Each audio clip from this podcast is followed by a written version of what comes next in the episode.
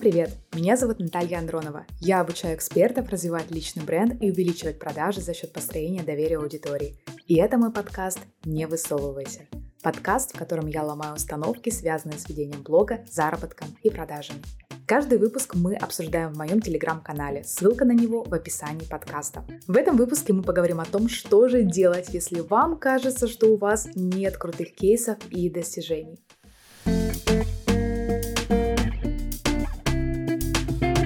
Если посмотреть на крупных экспертов, то кажется, что будто бы они творят какие-то чудеса. Какая-нибудь простая девушка Оля с охватами 150 и зарплатой в 20 тысяч рублей пришла на курс и через месяц она уже заработала 3 миллиона. Или еще интереснее, прошло два дня обучения и эксперт уже выкладывает кучу скринов о том, что ученики сделали X2. Что же за этим всем скрывается? Давайте обсудим. Смотрите, все эксперты в Инстаграме делятся на три категории. Первое — это те, кто в самом начале своего пути. Они только начинают осваивать новую профессию, у них, ну, действительно, на самом деле нет кейсов или очень мало.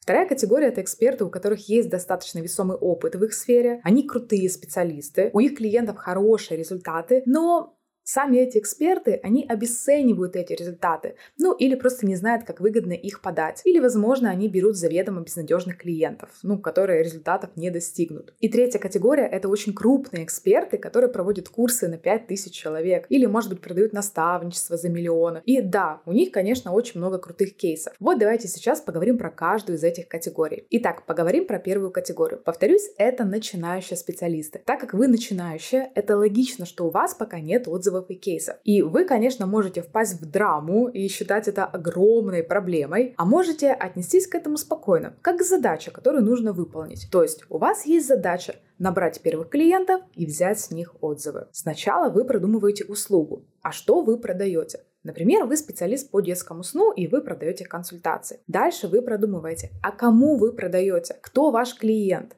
кто ваша аудитория. В данном случае ваша аудитория, ну, скорее всего, мамочки детей от 0 до 3 лет и будущие мамы. Далее вы думаете, а где вы продаете. Вариантов много. Через сарафанное радио, через Авито, в соцсетях и так далее. Ну, например, вы решили продавать через Инстаграм, и у вас уже даже есть личный аккаунт, где есть знакомые и друзья. Следующим шагом вы должны упаковать вашу услугу. Сюда входит упаковка вашей экспертной страницы и упаковка вашей услуги, сайт или сохраненная сторис. Дальше вам нужно набрать первых пробных клиентов, которые приведут к вам будущих настоящих клиентов. И в качестве вот этих вот первых клиентов клиентов, вы можете взять своих знакомых и, например, первые две консультации провести за отзыв. Но только очень важно, отзыв должен состоять не из двух строчек, там «Спасибо, Сашулечка, все было круто, ты мне так прям капец помогла». Нет, вы высылаете шаблон отзыва, и ваша знакомая пишет подробный отзыв по этому шаблону. Этот шаблон выстроен так, чтобы этот отзыв был продающий для новых потенциальных клиентов. Если у вас уже есть аудитория в блоге, то вы можете привести свои первые там пару пару консультаций по специально сниженной цене. Ваш следующий шаг — это продвижение блога. Вам нужна новая аудитория, которой вы будете продавать эти услуги, используя те самые первые отзывы. Кстати, если вы поделитесь этим выпуском у себя в сторис, то я пришлю вам в директ готовую инструкцию, как продать услугу с помощью отзыва. Не забудьте отметить меня в сторис, чтобы я увидела ваш репост. И таким образом вы начинаете потихоньку переходить из первой категории во вторую. Напомню, что вторая категория — это вполне себе опытные эксперты, но которые недовольны своими достижениями и результатами. Почему они недовольны? Да, чаще всего потому, что они сравнивают себя с третьей категорией, с теми, у кого уже 100-500 мега крутых кейсов. Но давайте порассуждаем, а вообще что скрывается за этими их крутыми кейсами. Во-первых, вы, скорее всего, не задумываетесь о конверсии. Из скольки учеников сколько крутых кейсов. Возьмем, к примеру, нишу заработка. У крупных экспертов на обучение, как правило, заходит 2, 3, 5 тысяч человек. Ну, окей, давайте возьмем среднюю цифру 3 тысячи. Как думаете, сколько крутых кейсов за время обучения показывается в сторис? Ну, представим даже, что 30. Это 1%. Мы не знаем, какие результаты у остальных. Мы вообще не знаем, а сколько людей дошли до конца курса и дошли они или нет. Да, это абсолютно нормально, что авторы обучения показывают в сторис лучшие кейсы. Это логично и правильно с точки зрения продаж. Просто я хочу, чтобы вы помнили об этом, когда вот вы видите столько крутых кейсов у одного человека. Этот человек показывает лишь верхушку айсберга. Да, верхушка очень крутая, но это верхушка. И вот это большое количество крутых кейсов появляется только за счет того, что исходное количество учеников тоже огромная. Если у вас, например, 10 клиентов или учеников, вам 30 кейсов за месяц не запостить. Поэтому не надо сравнивать себя с экспертами, у которых учеников в сотни раз больше, чем у вас. Итак, это была первая причина, почему не стоит сравнивать себя с другими и делать из этого выводы, что у вас нет достижений.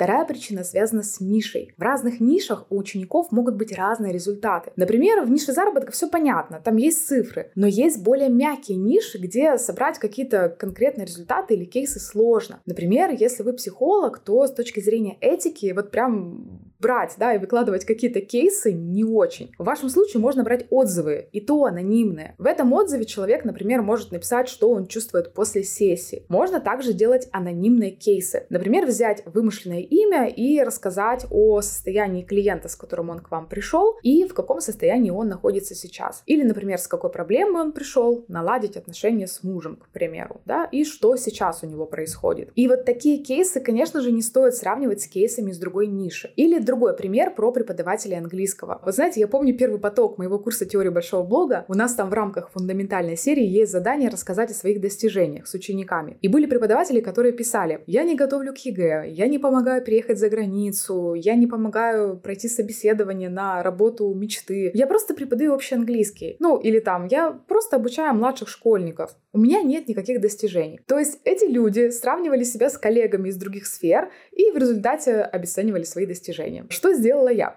Я этим людям постаралась объяснить, что слово «достижение» не значит, что вы изменили всю жизнь вашего ученика, например, там помогли ему поступить в вуз мечты или обрести профессию мечты. Достижение — это значит, что вы изменили и повлияли на какую-то сферу или кусочек жизни ученика. Ну, например, вы преподаватель английского, к вам пришел второклассник, который учится на двойке по английскому, потому что они там уже в школе грамматику изучают, а он, например, буквы путает и читать не умеет. Ну вот не далось ему это чтение и все. Вы вы взяли этого ребенка в работу и научили его читать. Для тех, кто не преподает английский, я должна сказать, что есть дети, которым очень тяжело дается чтение. И на самом деле далеко не все репетиторы умеют учить детей читать. И вот представьте, вы научили его читать. Да, вы не изменили там полностью его жизнь на данном этапе, но вы очень сильно спасли его в одной из важных сфер жизни. И если бы не вы, он бы ходил, мучился на этот английский, приносил бы двойки, чувствовал себя несчастным, несчастным, отстающим, из этого бы страдала мама и так далее. Ну, разве это не классное достижение? Разве это не классный кейс? И после моих слов у этих преподавателей, которые до этого оставили этот пункт пустым, полились потоком их достижения. И скажу честно, у всех они были крутые. Вот так вот очень важно иногда услышать от другого человека, что то, что ты считаешь какой-то ерундой, на самом деле очень большой вклад в жизнь твоего ученика.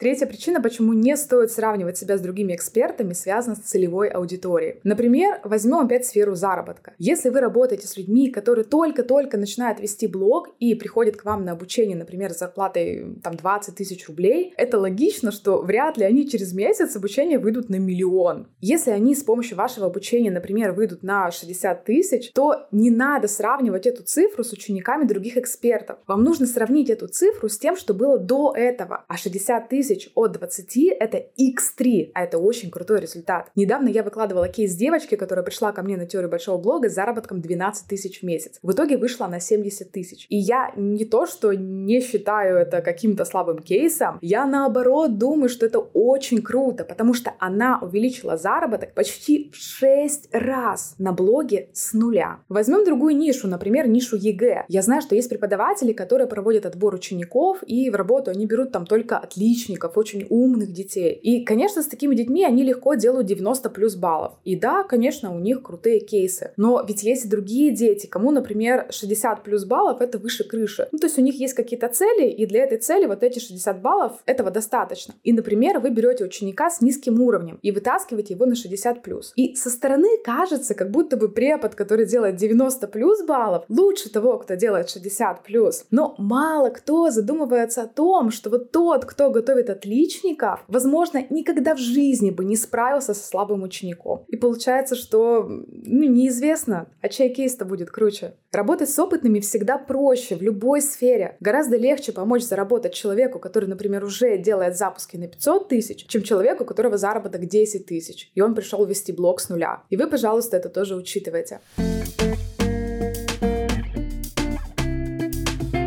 Четвертая причина, почему не стоит себя сравнивать с другими, связана с модной нынче тенденцией делать обучение ради кейсов. Я думаю, вы замечали, что сейчас бывает, что крупный эксперт запускает обучение, проводит первый урок и затем выкладывает в сторис, что вот столько-то учеников уже окупили курс первого урока. Иногда даже показывают еще скрины поступления денег. Конечно, это все здорово, и это реально может быть так. И если такое произошло, то, конечно, стоит выложить такой в сторис, но есть и обратная сторона. Важно понимать, за счет чего человек окупил это обучение. Если он использовал инструменты осознанно, набрал клиентов и предоставил им качественные услуги, то да, это круто. Но в связи с тем, что сейчас на рынке очень много обучений, есть обучения, которые создаются только ради того, чтобы сделать кейсы и на этих кейсах набрать следующий поток, ну и так далее до бесконечности. Что происходит на таких обучениях? Человеку дают схему, по которой он, например, продает свое наставничество, ну, допустим, он набирает там 5 человек по 30 тысяч рублей. 150 тысяч за 3 дня. Вау, Офигеть, как круто! Да, это выкладывается как кейс. Но что по факту? Этот человек толком не понимает, как вести наставничество дальше, потому что это ему не объяснили, не научили его этому. Но самое грустное, что следующее свое наставничество он, возможно, не сможет продать, потому что его также не обучили продажам, воронкам, на уровне навыков, его не обучили. Ему просто дали схему, и он ее повторил. А дальше самостоятельно он это повторить не сможет. И получается, что у автора обучения крутые кейсы есть, но они как будто бы, знаете, из воздуха сделаны. Поэтому я, например, в своих обучениях придерживаюсь такого принципа, что вот я лучше вас сейчас научу так, чтобы вы дальше могли все делать самостоятельно, без без чужой помощи. И пусть я лучше останусь без крутых кейсов вот с этими сумасшедшими цифрами, но зато эти люди будут в восторге от обучения, они оставят мне крутые отзывы, они порекомендуют мой курс своим знакомым, потом они самостоятельно докрутят все и сделают более крутой результат, используя мои инструменты, а потом они придут ко мне на следующее обучение, чтобы еще больше вырасти.